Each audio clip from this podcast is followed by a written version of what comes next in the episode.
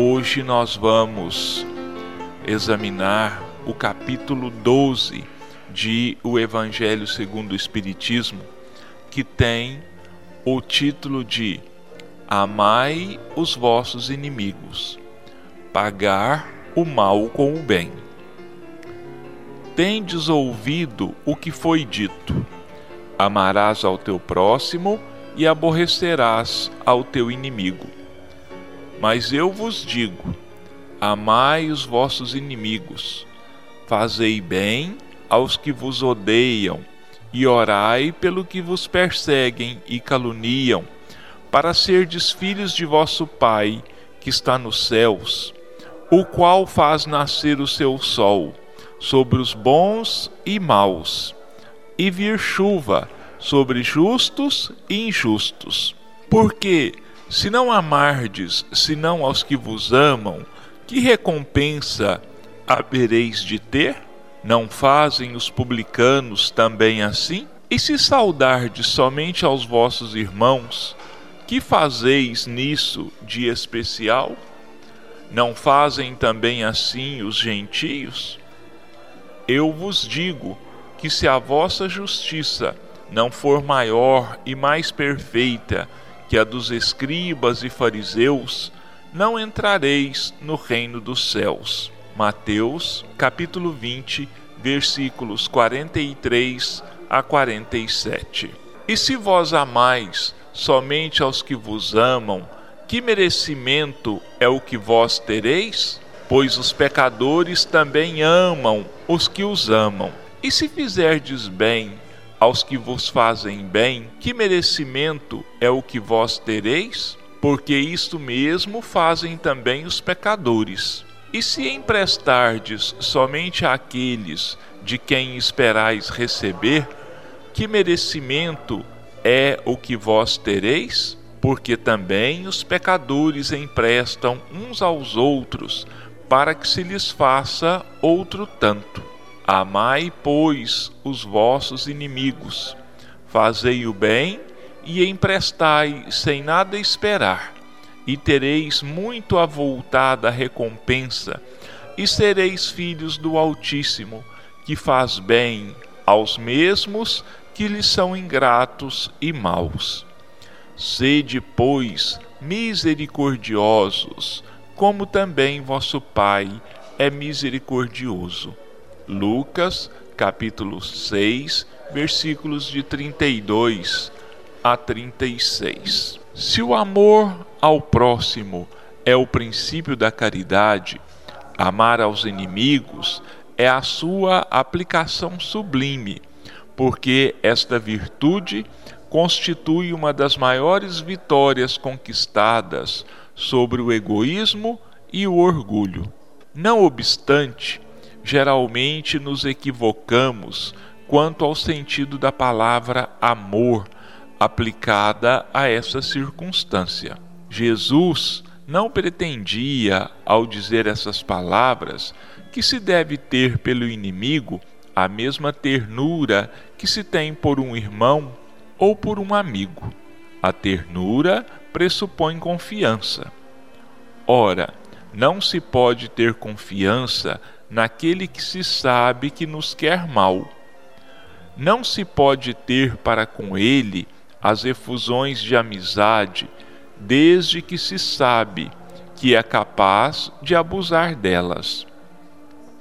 Entre pessoas que desconfiam uma das outras, não pode haver os impulsos de simpatia existente entre aqueles que comungam nos mesmos pensamentos. Não se pode, enfim, ter a mesma satisfação ao encontrar um inimigo a que se tem com um amigo. Esse sentimento, por outro lado, resulta de uma lei física, a da assimilação e repulsão dos fluidos. O pensamento malévolo emite uma corrente fluídica que causa penosa impressão o pensamento benévolo envolve-nos num eflúvio agradável. Daí a diferença de sensações que se experimenta a aproximação de um amigo ou de um inimigo. Amar os inimigos não pode, pois, significar que não se deve fazer nenhuma diferença entre eles e os amigos. Este preceito parece difícil e até mesmo impossível de se praticar, porque falsamente supomos que ele prescreve darmos a uns e a outros o mesmo lugar no coração. Se a pobreza das línguas humanas nos obriga a usarmos a mesma palavra para exprimir formas diversas de sentimentos, a razão deve fazer as diferenças necessárias segundo os casos. Amar aos inimigos não é, pois, ter por eles uma afeição que não é natural, uma vez que o contato de um inimigo faz bater o coração de maneira inteiramente diversa que o de um amigo mas é não lhes ter ódio, nem rancor ou desejo de vingança. É perdoá-los sem segunda intenção e incondicionalmente pelo mal que nos fizeram. É não opor nenhum obstáculo à reconciliação. É desejar-lhes o bem em vez do mal.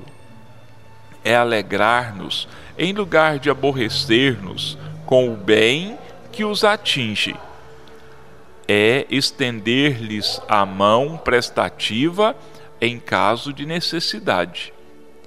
É abster-nos por atos e palavras de tudo que possa prejudicá-los. É, enfim, pagar-lhes em tudo o mal com o bem, sem a intenção de humilhá-los. Todo aquele que assim fizer, cumpre as condições do mandamento: amai os vossos inimigos. Bom, então nós temos aqui o capítulo 12 de O Evangelho segundo o Espiritismo, que tem o título de Amai os vossos inimigos, pagar o mal com o bem. Fazer o bem, perdoar, desculpar, são bases, e eu já falei isso aqui outras vezes, são bases da, dos ensinamentos do Cristo, da doutrina do Cristo. E nós precisamos buscar aprender, precisamos buscar aplicar no nosso dia a dia esses preceitos, essas ideias, esses ensinamentos. À medida que nós formos aprendendo, as coisas vão se tornando mais naturais para nós.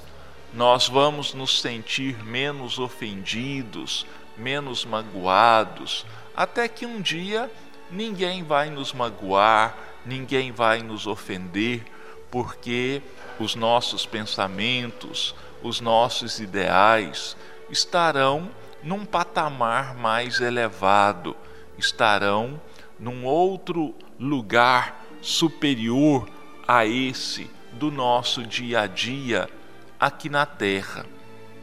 Porque, infelizmente, é desde a época de Moisés, é o que Jesus diz aqui, vocês ouviram dos antigos: amarás ao seu amigo e aborrecerás ao seu inimigo. E Jesus é claro, dizendo para nós assim: que mérito, que merecimento tem uma pessoa que só ama aqueles que o amam, que empresta apenas aqueles dos quais ele pega alguma coisa emprestada. Aquele que ajuda apenas esperando alguma coisa em troca. Não, ele diz que o nosso amor deve ir muito além disso, que o nosso amor deve alcançar até aos nossos inimigos, que nós devemos orar pelos nossos inimigos, devemos perdoar todo o mal que eles possam ter nos feito ou tentar nos fazer. Mas, é, quando Jesus diz amar os inimigos, como Kardec esclarece para nós, ele não quer dizer que nós devamos ter ternura pelos nossos inimigos, que nós não vamos ter em relação a eles a mesma confiança que nós temos em relação a um amigo, a um irmão. É uma lei natural que a gente, é, ao se aproximar um inimigo, o nosso coração bate de forma diferente, o nosso coração se acelera e nós é, nos sentimos assim, um tanto quanto angustiados. Então, não é, não é isso, não é ter para com ele toda a abertura, toda a confiança. Não. Amar ao inimigo é não desejar a ele nenhum mal. É nós ficarmos contentes com todo o bem que possa ser feito a ele, por tudo de bom que aconteça a ele, porque mesmo que ele seja nosso inimigo, ele é também um filho de Deus e merece que nós o desculpemos, merece que nós o perdoemos e os olhemos com bons olhos, que nós busquemos enxergar neles futuros espíritos elevados, assim como nós seremos também um dia. Hoje nos parece realmente difícil amar os inimigos porque muitas vezes nos causam muitas dores, nos causam muito transtorno, mas é preciso que a gente dê início a isso. Não é esquecer, porque o que está na memória vai ficar na memória, mas é nós jogarmos estas mágoas, é nós jogarmos essa perseguição para segundo plano, é nós colocarmos diante de nós as palavras de Jesus, colocarmos, fazermos vir à mente, ao coração, sempre as, os ensinamentos de Jesus que nos manda que nós amemos ao nosso próximo como a nós mesmos. E o inimigo é sim o nosso próximo. Vai chegar um dia em que as nossas arestas serão desbastadas, em que as nossas diferenças vão desaparecer à medida que nós formos crescendo, nós e eles que formos aprendendo, que formos buscando praticar a lei de amor. Não vai ser assim tão rápido. Depende de nós. Quanto mais rápido nós quisermos que seja, vai ser. Mas, como eu já disse, no nosso atual estágio evolutivo, nós ainda temos muita prevenção contra os nossos inimigos, contra aqueles que nos querem mal. Mas essa não é a atitude correta. Não é. Porque quando nós também odiamos alguém, quando nós nos sentimos magoados por alguém, nós automaticamente estaremos presos a essas pessoas, porque sempre que nós nos encontrarmos com eles, sempre que nós os vermos, eles nós vamos sentir o nosso coração bater de forma acelerada, nós vamos ficar desgostosos, angustiados. Isso vai sim acontecer, mas precisamos seguir o exemplo do Cristo. Olha, a vida inteira, em todos os seus atos, em todas as suas palavras, toda a vivência do Cristo foi o perdão das ofensas, foi o amor aos inimigos, porque ele sabia e sabe que nós ainda não temos condições de sermos melhores. Nós estamos, vamos dizer assim, no curso primário da nossa evolução espiritual. Nós vamos ter que aprender aos poucos, nós vamos ter que nos desenvolver aos poucos. Vai chegar um dia em que nós vamos perdoar e amar incondicionalmente a todas e quaisquer pessoas que nos rodeiem, queiram elas bem ou mal a cada um de nós. Então fica aqui a lição do Evangelho, segundo o Espiritismo, capítulo 12: Amai os vossos inimigos, para nossa reflexão, para que nós possamos colocar nossa mente, nosso coração, trabalhando pelo nosso progresso moral, pela nossa transformação espiritual, porque esse é o objetivo principal da nossa estada aqui na terra, da nossa presença na terra, é o aprendizado, é a melhoria. Nós, como disse Jesus, nós só vamos nos libertar de nós mesmos quando nós conhecermos a verdade. E a verdade nada mais é do que conhecer e praticar os ensinamentos de nosso Senhor Jesus Cristo.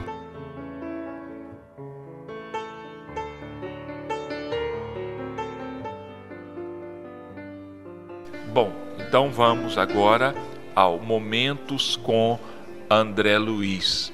Hoje nós vamos examinar o capítulo 16, Chefia e Subalternidade.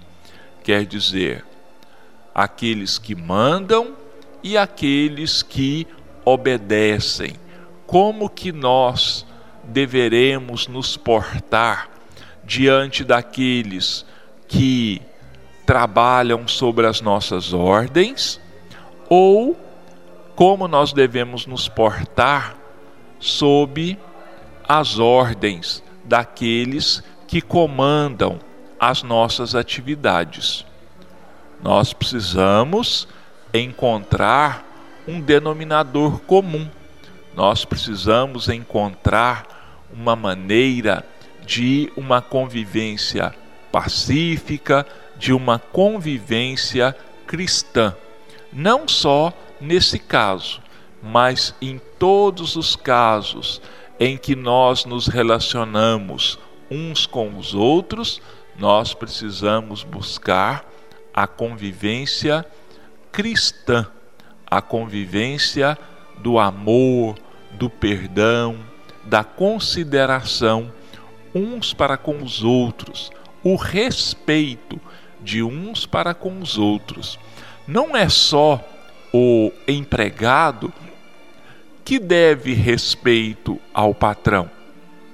O patrão também deve respeito ao seu empregado. Ele é um ser humano, como qualquer outro, e as circunstâncias da vida colocaram os dois em dois patamares diferentes. Mas, pela lei da reencarnação, nós sabemos que quem hoje manda, amanhã pode obedecer. E quem hoje obedece é porque já mandou também, já dirigiu, ou algum dia vai dirigir, vai comandar. Então vamos ver o que que André Luiz fala para nós aqui. Não olvidar que o chefe é aquela pessoa que se responsabiliza pelo trabalho da equipe.